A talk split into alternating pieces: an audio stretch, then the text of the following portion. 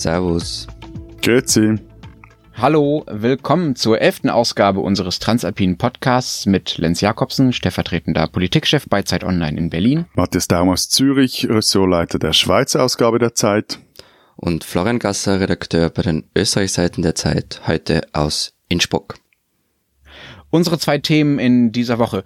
Antisemitismus in der Musik und anderswo in unseren Ländern und Musik, Tata.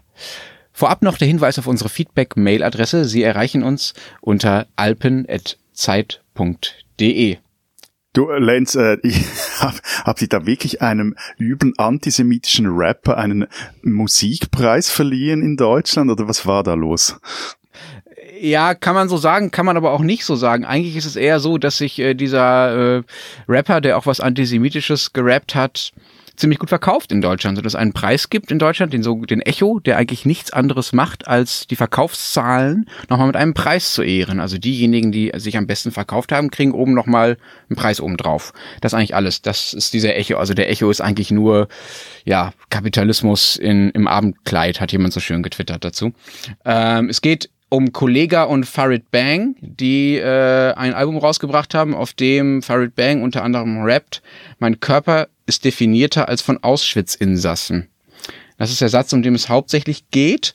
Äh, die beiden sind ziemliche Fitness-Freaks, muss man dazu sagen, aber das macht natürlich diese Zeile äh, überhaupt nicht besser. Und das ist der Anlass dieses, dieser, dieses Streits, kann man sagen. Na gut, aber man hätte den Preis ja einfach auch nicht verleihen können. Also ist das nicht etwas einfach zu sagen, ja gut, boah, wir haben da einen Mechanismus, da kriegen wir einen Preis und dann müssen wir leider jedem noch so durchgeknallten Rapper oder Musiker oder Musikerin diesen Preis dann halt ja, verleihen und dem auch noch eine Bühne geben. Es gibt doch so eine, so eine Instanz, oder? Dazwischen, wie ich, so wie ich das verstanden habe.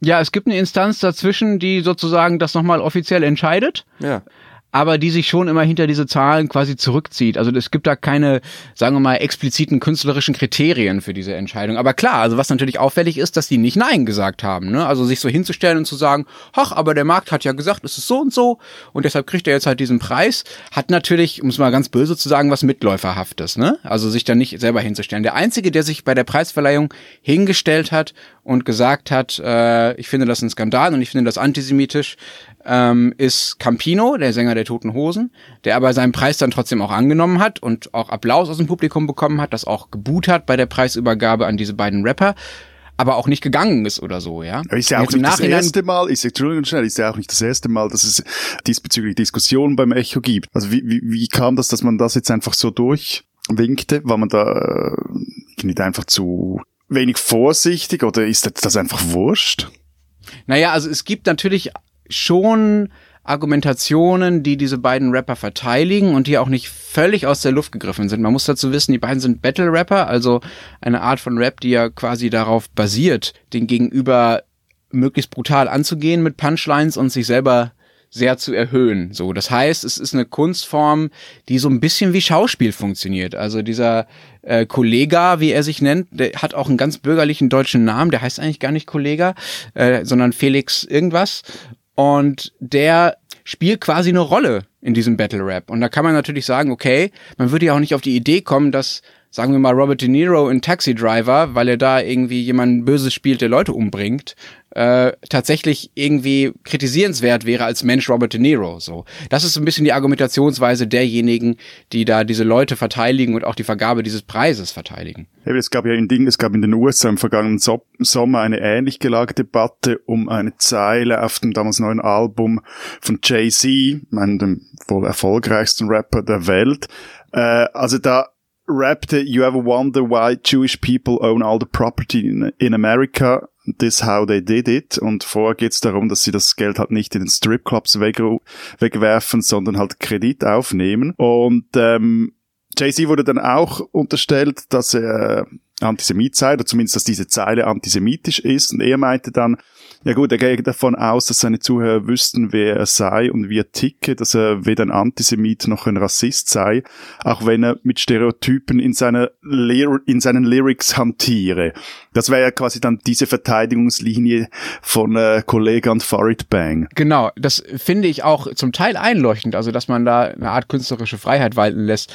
Aber es ist ja nicht so, als wäre das das Einzige, was diese Leute machen. Also die haben auch Musikvideos gemacht, in denen einfach mal die Bösewichte Judensterne tragen mussten. Ähm, die sind nach Palästina gefahren und haben eine Doku gemacht, in der äh, ziemlich einseitig Israel als der alleinige Aggressor dargestellt wird. Also da gibt es durchaus ein Muster, was über das hinausgeht, was sie in ihren Texten sagen. Und dieses Muster ist ganz klar antisemitisch. Eben, also dieses, dieses Video Apokalypse heißt das, glaube ich. Ich meine, das ist das wirklich ein, ein widerlich äh, verschwörungstheoretische Collage. Und da ist auch dieses Spiel, von dem du vorher gesprochen hast, dieses Rollenspiel oder diese Charade, da, da, von dem ist keine Spur mehr. Das ist alles dumpfer Ernst. Man muss dazu auch wissen, äh, Kollega ist äh, zum Islam konvertiert. Und da sind wir auf einer wichtigen Spur, finde ich, in dieser Antisemitismusdebatte, die es zumindest gerade in Deutschland gibt. Antisemitismus wird nämlich gerade sehr gerne problematisiert, wenn es um Muslime geht. Ne? Es gibt noch andere Vorfälle in Deutschland, die in diese Richtung zeigen, dass Lehrer sich beschweren, dass Schüler gemobbt werden, jüdische Schüler von ihren muslimischen Mitschülern. Da gibt es tatsächlich dramatische Vorfälle und das will ich auch nicht kleinreden, aber es ist bemerkenswert, dass es nur dann skandalisiert wird, wenn es von Muslimen kommt. Ähm, naja, diese Debatte gibt es auch in Österreich. Also zum Beispiel Arik Brauer, ein ähm, recht bekannter Künstler und Holocaust-Überlebender, der hat vor kurzem in mehreren Interviews gesagt, dass ihm der Judenhass von arabischen Zuwanderern richtig Angst macht. Also ja, es, es gibt den Antisemitismus, der von Muslimen ausgeht und ich finde auch, den sollte man nicht, nicht wegdiskutieren und damit müssen wir in irgendeiner Art und Weise umgehen, beziehungsweise dem entgegenwirken. Aber jetzt so zu tun, als wäre der Rest der Gesellschaft irgendwie frei von völligem Antisemitismus, das ist natürlich Quatsch, das ist Unsinn. Also gerade im Februar ist zum Beispiel eine Studie erschienen, ähm, die die NGO SOS Mitmensch gemeine, gemeinsam mit dem Zentrum für Antisemitismusforschung der Berlin erstellt hat. Und der Befund, also jetzt nur ein Beispiel, der Befund, es gäbe eine systematische Unterstützung von Antisemitismus durch die FPÖ. Und ist die Tageszeitung Der Standard führt zum Beispiel eine Liste, die kann sich jeder auch anschauen, der sogenannten Einzelfälle der FPÖ, also die rechten Ausrutscher, wo immer wieder so getan wird, als seien das so einzelne Ereignisse. Die ist schon recht lang und da kommt auch immer wieder Antisemitismus vor. Da, dazu gibt es diese Kritik an George Soros. Ich weiß nicht, ob man die in der Schweiz und in Deutschland auch so kennt, wie wir bei uns in Österreich. Also Soros, der irgendwie alles finanziert. Die FPÖ hat zum Beispiel eine Liste erstellt, welche EU-Parlamentarier Soros nahe sein sollen. Soros also, ist ein liberaler Milliardär, kann man, glaube ich, sagen. Genau, ne? genau. Der jüdisch ist. Der jüdische, der jüdische ist und ungarische Wurzeln hat. Genau. Äh, also eben, also, äh, also meiner Schweizer Optik finde ich diese Diskussion, muss ich ganz ehrlich sagen, teilweise sind die mir recht fremd. Und zwar, weil ich den Eindruck habe, dass zurzeit, zumindest in der Schweiz, die mit antisemitischen, auch nur antisemitischen Anspielen wirklich keinen Staat oder keine Politik machen kann und auch wirklich nichts gewinnt. Und das finde ich schon noch interessant, dass jetzt das anscheinend sowohl in gewissen Milieus in Deutschland äh, Anklang findet, wie auch in den äh, politischen fast ja jetzt eigentlich Mainstream, im politischen Mainstream in Österreich. Und, und ich glaube, da haben wir schon einen Unterschied zwischen den drei Ländern. Vielleicht ist es auch historisch bedingt, ich weiß nicht. Aber wie, was ist, wie ist es denn historisch? Wie sieht's denn da aus? Also, dass Deutschland da eine einzigartige Rolle hat, was die Verantwortung für Gewalt gegen Juden und ja, die Vernichtung von Juden im Holocaust angeht, ist ja klar. Aber was waren, was waren denn da die Rollen von Österreich und der Schweiz? Äh, du, du wärst ein guter Österreicher, Lenz, wenn du die Verantwortung, oh, für, den ja, wenn du die Verantwortung für den Holocaust allein Deutschland gibst. Österreich so, oh hat das ja auch lange getan. Wir waren ja nur Opfer des Nationalsozialismus, die ersten Opfer des Nationalsozialismus. Das war im Grunde Staatsdoktrin. Aber Unsinn ist es halt auch, denn Österreicher waren wirklich sehr engagiert im Holocaust. Ähm, und übrigens, der, der Erfinder oder einer der Erfinder des modernen Antisemitismus war ein Wiener Bürgermeister, nämlich Karl Lueger von 1897 bis 1910. Also Adolf Hitler hat sich unter anderem von ihm sein politisches Handwerk abgeschaut. Eben, also so, so unbefleckt, wenn ich es jetzt historisch anschauen, ist natürlich auch die Schweiz nicht. Ich glaube, da habe das schon mal erzählt, die erste Volksinitiative, über die in der Schweiz abgestimmt wurde, Ende des 19. Jahrhunderts und die danach angenommen wurde, die forderte ein Schächtverbot. Und da ging es zum einen ging es darum, da wollte man einen Riegel gegen die Zuwanderung von Juden aus Russland und Osteuropa schieben. Da ging es also eher um fremdpolitische äh, Fragen, aber natürlich auch ganz klar äh, spielte da äh, eine antisemitische Argumentation mit rein, weil in der ersten Bundesverfassung paar Jahrzehnte vorher, 1848, zum Beispiel Juden in der Schweiz noch keine Niederlassungsfreiheit genossen, durften nur in zwei Dörfern im Kanton Aargau leben und es braucht dann den Druck aus dem Ausland, von, von Frankreich und den, aus den Niederlanden, die, damit das geändert wurde, 1866. Und wenn man dann auch weitergeht, dass im Zweiten Weltkrieg wurden äh, 10.000 oder 24.000 Flüchtlinge gleich an der Grenze wieder abgeschoben. Darunter waren viele Juden. Die Schweiz akzeptierte den Judenstempel von Nazi-Deutschland und nahm auch ab August 1942 keine Flüchtlinge, Zitat, nur aus Rassegründen mehr auf. Teilweise wurden sie mhm. direkt an der Grenze an die Gestapo ausgeliefert. Das heißt, es sind nicht viele Juden von Deutschland in die Schweiz ins Exil gegangen. Das wäre ja, hätte man sich ja denken können. Doch, doch, es, ja also es hat etwa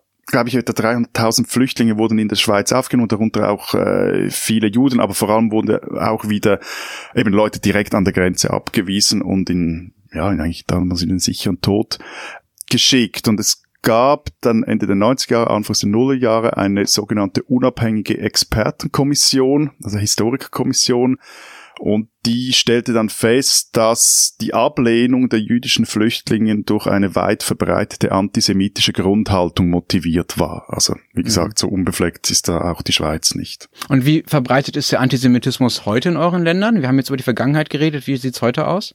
Ich, ich finde das wahnsinnig schwierig einzuschätzen. Ich weiß nicht, wie es dir geht, Florian. Hm. Also mir kommt vor, so, so ein latenter Antisemitismus ähm, ist schon weit verbreitet. Ähm, also nur so ein Beispiel, dass ein geiziger Mensch oder ein vermeintlich geiziger Mensch als Jud bezeichnet wird, ist jetzt nicht alltäglich. Also das passiert jetzt nicht an jeder Straßenecke. Es ist jetzt aber auch nicht so, dass es eine völlige Ausnahme wäre. Also ich habe das auch schon selber öfter gehört. In, in der Schweiz ist, glaube ich, so, dass eben, das hat, finde ich, in den letzten so, ja, 15, 20 Jahren schon nochmals, hat sich das geändert. So die letzten Aufwallung, wenn man dem so sagen kann, oder Vorkommnisse eines antisemitischen Subtext war Ende der 90er Jahre. Da war diese große Debatte eben über die Schweiz äh, und ihre Rolle im Zweiten Weltkrieg. Da ging es auch um die Frage, zum Beispiel wie viel Raubgold aus Nazi-Deutschland die Nationalbank übernommen hat. Ähm, und es gab diese Sammelklagen von jüdischen Organisationen in den USA, die die Herausgabe von sogenannten nachrichtenlosen Vermögen forderten, die noch auf Schweizer Banken lagerten damals. Und da gab es auch aus rechten Kreisen zumindest verkappte, ähm, antisemitisch angehauchte, ich formuliere es jetzt mal sehr nett, mhm. äh, Argumente und so. Aber seither, es gibt auch Vorfälle, also es gibt irgendwie Übergriffe auf Juden in Zürich. Wir haben hier äh, in einem Quartier in Vietikon eine große äh, orthodoxe Gemeinde. Das gibt es, aber das ist nicht, also es ist wirklich bis auch rein in die tiefste SVP nicht, das wird nicht akzeptiert, das ist total daneben. Hm, ja, immerhin, ja. Also bei uns äh, gibt es da was Interessantes zu beobachten, nämlich dass sich da linker und rechter Rand im Antisemitismus relativ berühren. Ne? Also es gibt sowohl bei der AfD, der rechtspopulistischen Partei bei uns, dezidierte Antisemiten, die auch im Parlament sitzen. Und es gibt auf der linken Seite genau das Gleiche. Also da gibt es Bücher von jahrzehntelangen Bundestagsabgeordneten, die von einer Antisemitismuskampagne gegen links sprechen und ähm, vorwerfen, dass es eine äh, eine Verschwörung gegen alle gäbe, die meinen würden, äh, sie könnten Israel kritisieren. Aber wie ist das denn in der Praxis bei euch? Also hier in Berlin steht vor der größten Synagoge der Stadt stehen immer zwei Polizisten und müssen die beschützen, was ich schon ziemlich übel finde. Ja, also das ist in Österreich eigentlich auch so. Und unser Büro liegt in derselben Straße wie das äh, Zentrum der israelitischen Kultusgemeinde Zürich. Und wenn ich da jeweils ins Büro fahre mit dem Velo, da stehen vor dem Gebäude oder im Gebäude im Eingang immer so plus minus zwei äh, Sicherheitsleute. Polizisten stehen hier vor allem an äh, höheren Feiertagen. Interessant ist diesbezüglich, dass es kürzlich, vor etwa, ja gut, einem Jahr, anderthalb, eine Diskussion darüber gab, beziehungsweise wurde, wurde eine Studie des Bundes äh, publiziert, in der es um den Schutz von den äh, religiösen Einrichtungen äh, vor allem vor Terroranschlägen etc. ging. Und da hat der Bund dann gesagt, ja, also der Schutz auch der jüdischen Einrichtungen, das sei eine Sache von nationaler Tragweite, aber die jüdischen Gemeinden sollen sich bitte selber um die Finanzierung können, kümmern. Und da hat es dann wirklich auch so einen Satz wieder drin, wenn man da etwas zwischen den Zeilen liest, dann, dann schuddert es einem. Äh, sie sollen doch eine Stiftung einrichten und eine namhafte Summe als Vermögen für die Finanzierung von Sicherheitsmaßnahmen ihrer Mitgliedergemeinden widmen, die als Destinatäre der Stiftung zu betrachten wären. Also im Stil von, ihr habt ja das Geld, also kümmert euch selber drum. Bericht sorgte für einige Empörung, gab parlamentarische Vorstöße und wie es jetzt aussieht, soll es auch geändert werden, dass der Bund sich auch an diesen Kosten beteiligt. Diese Österreicherin sollten Sie kennen. Normalerweise ist es eigentlich völlig egal, wer stellvertretender Bezirkschef im ersten Bezirk in Wien ist. Es interessiert wirklich niemanden. Als vergangene Woche aber die SPÖ-Politikerin Mireille Ngosso in dieser Position vorgestellt wurde, ist es richtig rund gegangen. Über die 38-jährige Ärztin, die als Kind mit ihren Eltern aus dem Kongo nach Österreich kam, brach ein rechter Shitstorm ein, der sich wirklich gewaschen hat. Die soll Bananen pflücken gehen, war noch eine der, eines der freundlicheren Postings. Dazu kamen auch wirklich miese, miese Postings von FPÖ-Funktionären. Gegen Einiges davon wird die Sozialdemokratie jetzt auch rechtlich vorgehen, so wie es ausschaut. Ob Ngosso als Politikerin etwas taugt, wird sich weisen. Das werden wir erst sehen. Kennen sollte man sie trotzdem auf alle Fälle.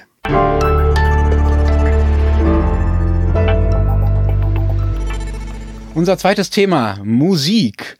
Unser Podcast heißt ja schon genauso wie ein Lied äh, der, des deutschen Volksmusikduos der Schwestern Margot und Maria Hellweg, nämlich Servus, Grüezi und Hallo. Und damit sind wir eigentlich schon genau in die Falle getappt, in die man so leicht tappt, wenn man über Musik aus unseren drei Ländern spricht, dass wir nämlich plötzlich sofort über Volksmusik und über Schlager reden. Und das ist natürlich totaler Quatsch, weil es sehr, sehr, sehr, sehr viel andere, sehr, sehr tolle Musik gibt. Vor allen Dingen in Österreich. So ist es. Österreich hat die beste Musik, zumindest derzeit. Und keiner widerspricht seit, mir. Ne, ne, ne, ich, bin ich, Nein, bin völlig, ich bin völlig baff, seit wann du so einen Nationalstolz entwickelst, der du doch immer über dein Land herziehst und frotzt. Das Nein, ich sehe auch die guten Sprache Seiten. verschlagen. Ich sehe auch Aber lass uns, lass uns mal zusammentragen, was Österreich alles für tolle Musik hervorgebracht hat. Ja, Ja, aber, also wir haben, warte noch schnell, warte noch schnell, was ich Ja. wirklich eben interessant finde, und darum bin ich auch etwas baff, dass äh, Österreich oder den Österreichern ist wirklich das gelungen, äh, dass die Deutschschweizer und auch die, die Welschen schon seit Jahrzehnten immer wieder probieren, dass nämlich im großen Stil ihre Popmusik in die fast gleichsprachigen Nachbarländer zu exportieren. Und da hat die Schweiz, also, ich meine, es gibt eine Exportorganisation. Hat doch super Ja, funktioniert. ja, ja, aber nein, aber das ist ja keine Welle. DJ Bobo ist Schweizer. Ja, und nein, das ist ein, also so Einzelbeispiele gibt es mehrere, ähm, aber so diese diese Welle, die da aus Österreich äh, nach Deutschland und ja auch in die Schweiz schwappt, das finde ich schon äh, relativ, ähm, Ja. ja, Ja. das finde ich echt cool. Was gehört alles zu dieser Welle? Also ich meine, denjenigen, den alle kennen, der jetzt aber auch schon ein paar Jahrzehnte her ist, ist natürlich Falco, der ja auch nicht nur sich in den äh, Nachbarländern gut verbreitet hat, sondern auch in den USA ja einen Nummer 1 Hit hatte sogar. Jetzt in den letzten Jahren sind es ja andere Bands. In den letzten Jahren sind es Wanda oder Kreisky oder Soap and Skin. Ähm, Bilderbuch ist, glaube ich, eine der neueren. Das also ist alles momentan der heiße Scheiß, ja. Genau, das sind alles Dinge, die hier in, auch in Berlin, aber auch in anderen deutschen Städten sehr, sehr viel gehört wurden, sehr, sehr viel gehört werden, ähm, die wirklich auch einen großen Teil meiner Playlists zum Beispiel ausmachen. Woher kommt das, dass es das bei Österreich gibt und irgendwie deutsche Musik, die irgendwie ihr hört oder Schweizer Musik, die wir alle hören, gibt's irgendwie weniger? Was ist das? Was macht die anders? Warum funktioniert das so gut? Also es, es gibt mehrere Erklärungsversuche, warum es diesen Österreich-Hype gibt. Einer ist, dass es eine Handvoll ziemlich genialer Musikproduzent und Manager gibt, die einfach einen richtigen Riecher gehabt haben. Zum Beispiel Stefan Redelsteiner, der hat Wanda groß gemacht, oder Sebo Adam, den Produzenten von Bilderbuch, Klammer auf, über den man diese Woche in der Österreich-Ausgabe der Zeit auch ein Porträt lesen kann. Und noch ein paar andere. Ich habe dann, wie klar war, dass wir im Podcast über Musik mal reden werden, mit einer FM4-Kollegin gesprochen. Was ist FM4? FM4 ist ein Radiosender vom ORF, der genau solche Musik auch spielt. Ein sehr hörenswerter Radiosender, also wer sich für österreichische Musik interessiert, sollte sich den mal anhören. Übrigens, übrigens auch ein Phänomen in unserer Kölner WG, in meiner Studentenzeit haben wir auch im FM4 gehört. Ja, siehste. Und sie meinte, ja, also dieses Phänomen, diese, diese Handvoll Männer, die da als Produzent und Manager waren, das, das stimmt schon. Eine andere Theorie ist aber auch, dass in Deutschland für Bands kommerziell und von der Reichweite her einfach immer mehr drinnen gewesen sei und sich deshalb in Österreich in Ruhe ganz eigene Sachen entwickeln und reifen konnten. Wahrscheinlich ist es irgendwie eine Mischung aus beiden. Ähm, warum das aber in Deutschland und in der Schweiz so gut ankommt, da habe ich keine Ahnung, das müsst ihr mir erklären. Das heißt aber, wenn ich dich richtig verstehe, Florian, die, die, ihre Überlegung ist zu sagen, in Deutschland, die Bands, die hier anfangen, treffen zu früh auf ein großes Publikum und ja, haben sie deshalb docken dann nicht etwas an, was es schon gibt. Also diese, dieser Deutschrock zum Okay. Beispiel, also, also wenn ich mich erinnere zu meiner Schulzeit in den 90er Jahren, haben wir Tokotronic gehört. Oder was, was gab's da noch? Sterne und was weiß ich was. Das waren so die deutschsprachigen Bands der 90er Jahre. Und vieles, Genau, was also danach Hamburger kommt, Schule, ne? Also Genau. ein deutsches Exportgut sozusagen, Genau. wenn man in diesen nationalen Kategorien reden will. Und, und vieles, was danach kam, hatte einfach daran angedockt. Hm. Und der Erklärungsversuch, so wie ich ihn verstanden habe, ich bin jetzt wirklich kein Spezialist darin, wäre, in Österreich hat sich abseits von dem etwas Neues entwickeln können. Äh, Ich meine, das ist auch eine der Erklärungen dafür, wieso dass das so diese, das kaum eine Schweizer Welle oder Deutsch-Schweizer Popwelle gibt, die nach Deutschland und Österreich schwappt. Das eine ist sicher, Anführungszeichen, das Problem der Sprache. Also wenn, du- wenn du in der Schweiz Musik machst, die auch klar sich unterscheidet von, äh, sagen wir jetzt ausländischer Musik, dann ist die häufig auch in Mundart gehalten. Und Mundart versteht jetzt halt einfach außer in Vorarlberg und vielleicht noch in Baden-Württemberg niemand sonst in Deutschland und Österreich. Und das macht dann den Export relativ schwierig. Das andere ist aber schon das, äh, was du jetzt gerade gesagt hast, Florian, dieses äh, klingt wie Ding. Also dieser Kopistenpop, ist mal ein Musikkritiker äh, das formuliert hat, eben Dinge zu machen, die halt einfach klingen wie XY. Und da fehlt halt das Unterscheidungsmerkmal. Und bis zu einem gewissen Grad würde ich jetzt äh, dass dieses österreichische Popwunder auch damit erklären. Es klingt relativ eigen. Es ist jetzt nicht die neue Erfindung des Pop, aber es hat äh, etwas, das sich äh, unterscheidet voneinander und halt auch die Sprache. Und du verstehst sie, aber ich glaube, das ist schon der Unterschied. Man versteht Mhm. als Schweizer plus minus auch, auch, auch wenn ein Voodoo Jürgens singt, also so dieses ganz, dieser ganz starke Wiener Akzent, du hast so eine Ahnung von was, äh, dass der singt, während Zürich West eine der, der größten, wichtigsten Schweizer Bands, die auf Berndeutsch singen. Ich glaube, Ja, die verstehe ich zum Beispiel nicht. Die Eben. hast du mir schon ein paar Mal geschickt, verstehe ich einfach nicht. Ja. Eben, und das, das ist dann natürlich immer, das ist recht exotisch. Da kannst du auch mongolische Popmusik hören. Klingt cool, aber das wird nie in deine Playlist aufgenommen werden. Vielleicht ist das ein ganz interessantes Muster. Es gibt ja, äh, wenn man von Deutschland aus schaut, es gibt eine deutsche Band, die wirklich überall extrem erfolgreich ist, gerade in den Ländern, wo ihr Text nicht verstanden wird. Rammstein. Rammstein. Genau. Und Rammstein funktioniert deshalb, glaube ich, und bin ich glaube ich auch nicht alleine mit der Einschätzung, weil es genau so ist, wie man sich im Ausland Deutschland vorstellt. ja? Also so ein, so ein bisschen martialisch, brutal, hart, aber auch sehr theatralisch, äh, ohne Angst vor großem P Pathos und riesigen Feuershows auf der Bühne. So, das passt alles ganz gut und es ist dazu auch einfach super gemacht natürlich. Und ich glaube, vielleicht ist das das ähnliche Muster, was wir auch bei den österreichischen Exportmusikwundern erkennen, dass es so jemand wie Wanda, ja, die singen genauso, dass ich es schön finde. Ja, also ich erkenne das Österreichische darin Mhm. und höre mir das total gerne an, obwohl ich natürlich überhaupt nicht beurteilen kann, ob die wirklich die Texte und die Themen und die die Sprachfarbe haben, äh, die in Österreich selbst irgendwie beliebt sind oder gut ankommen oder weit verbreitet sind. Aber es passt zu meinem Österreich-Bild. Das finde ich Also, schön. also So dein wie Österreich, Falco, wenn er mit, mit Mozart-Perücke Rock Me Amadeus singt. Ja, Genau, das ist eigentlich das Bondo Super. jetzt, dass das Österreich-Bild bedient wird von irgendwelchen leicht gammligen, ungeduschten Typen in Lederjacken, die sie nie tauschen, die etwas von Sex und äh, viel von Tod singen und dabei irgendeine gute Miene zum, zum lüpfigen Pop machen. Also das, äh, ja, das würde eigentlich einiges erklären. Aber ich meine, was ja, das muss man Ich werde auch ab jetzt deine Erklärung weiter verbreiten, Matthias. Die ist am Was mit- sympathischsten. Ja, aber wa- was ja auch interessant ist, wir haben vorhin von so einzelnen Exporten noch äh, gesprochen. Und ich meine, da gibt es aus der Schweiz schon Gotthard. einige Namen. Was ist Gotthard? Das mag ich nicht erklären, das soll Florian erklären. Das ist eine, eine Schweizer Hardrock-Band, so in der Tradition von, sagen wir mal, Twisted Sister, Mötley Crew, so. Also die Musik, die Matthias besonders gern hat. Aha. Aber was wolltest du eigentlich sagen, Matthias? Anderes Eigentlich, eigentlich, eigentlich wollte ich ja sagen, dass es durchaus äh, sehr seriösen Schweizer Pop-Export gibt. Nein, also zum, zum einen irgendwie, das liegt auf der Hand, Sophie Hunger, die ja sicher, über die man eigentlich nichts sagen darf, wenn man für die Zeit arbeitet oder Zeit Online einen Podcast macht, vor allem nichts Böses, sonst äh, bringen wir da alle unsere Hörerinnen und Hörer gegen uns auf. Ja, Aber und gibt mich. Ich finde sie so mich. langweilig. Danke, Lenz, dass du das gesagt hast. Ja. Ähm, gibt aber auch andere Exporte, zum Beispiel etwas älter, die Young Guards, eine Band aus der Romandie, eine Post-Industrial-Band, die man sich unbedingt anhören sollte. Die ist richtig groß, die sind auch weltweit bekannt, halt auch so, das ist noch ein Phänomen auch immer so in bestimmten Szenen drin.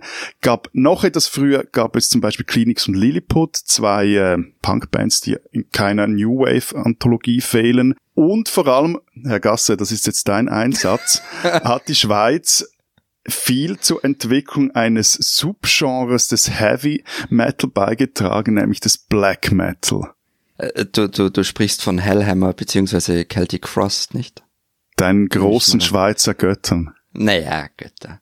Ich, ich finde es halt interessant, dass das ähm, eine, eine Band von Wahnsinnigen aus der Schweizer Provinz wirklich diese Second Wave of Black Metal in Norwegen so beeinflusst hat. Also dass diese Typen, die in den 90er Jahren Kirchen angezündet haben in Norwegen, Burzo, Mayhem, Satyricon und so weiter, die wurden Okay. wirklich beeinflusst von, von Celtic Frost. Die sind Legende in dieser ganzen Szene. Liebe So Hörer, falls Sie sich wundern, Sie sind hier nicht beim wöchentlichen Nerd-Podcast äh, von Specs gelandet, sondern immer noch bei unserem transalpinen Podcast bei Zeit Online, der sich eigentlich um Politik kümmern soll. Heute haben wir einen Ausflug zur Musik gemacht. All das, haben es was bis in die 90er Jahre nach Norwegen geschafft. Fantastisch. Und all das, worüber wir jetzt äh, hier mehr oder weniger gefachsimpelt haben oder uns um Kopf und Kragen reden haben, all diese Lieder, haben wir auf eine Playlist gebastelt, die Sie bei Spotify finden. Und zwar unter dem Namen unseres Podcasts, nämlich Servus, Grüezi, Hallo. Da haben wir deutsche, österreichische und Schweizer Lieder zusammengestellt. Die beiden anderen Kollegen haben sich sehr Mühe gegeben, aktuell zu sein. Ich habe gemerkt, dass alles, was ich noch gut finde, aus Deutschland irgendwie fünf bis zehn Jahre alt ist. Äh, aber das ist, glaube ich, eher mir zuzuschreiben und meinem Älterwerden als äh, der schlechter werdenden deutschen Musikszene. Also, das finden, diese Playlist finden Sie bei Spotify.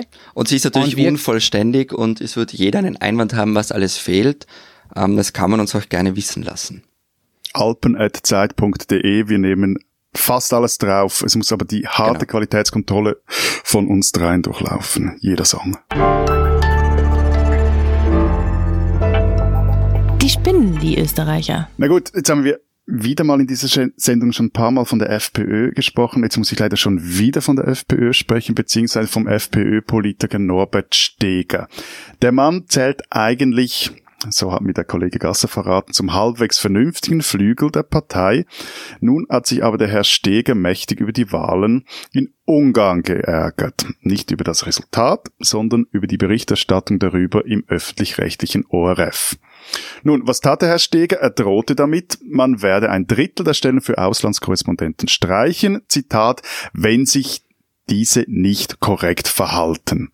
Nun ist man sich auch in der Schweiz gewohnt, dass sich Politiker über den öffentlichen Rundfunk enervieren, äh, twittern, fluchen oder Leserbriefe schreiben. Aber der Herr Steger ist in Österreich halt nicht irgendwer, er sitzt im Aufsichtsgremium des Senders. Ein Chefaufseher diktiert also seinen Angestellten, wie sie über Wahlen zu berichten haben. Nun gut, adieu, journalistische Freiheit, es war schön mit dir.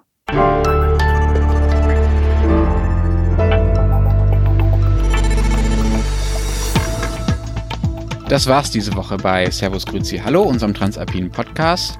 Wir hoffen, wir hören uns nächste Woche wieder, dann in der zwölften Folge. Bis dahin sagen wir Vielen Dank. Ciao.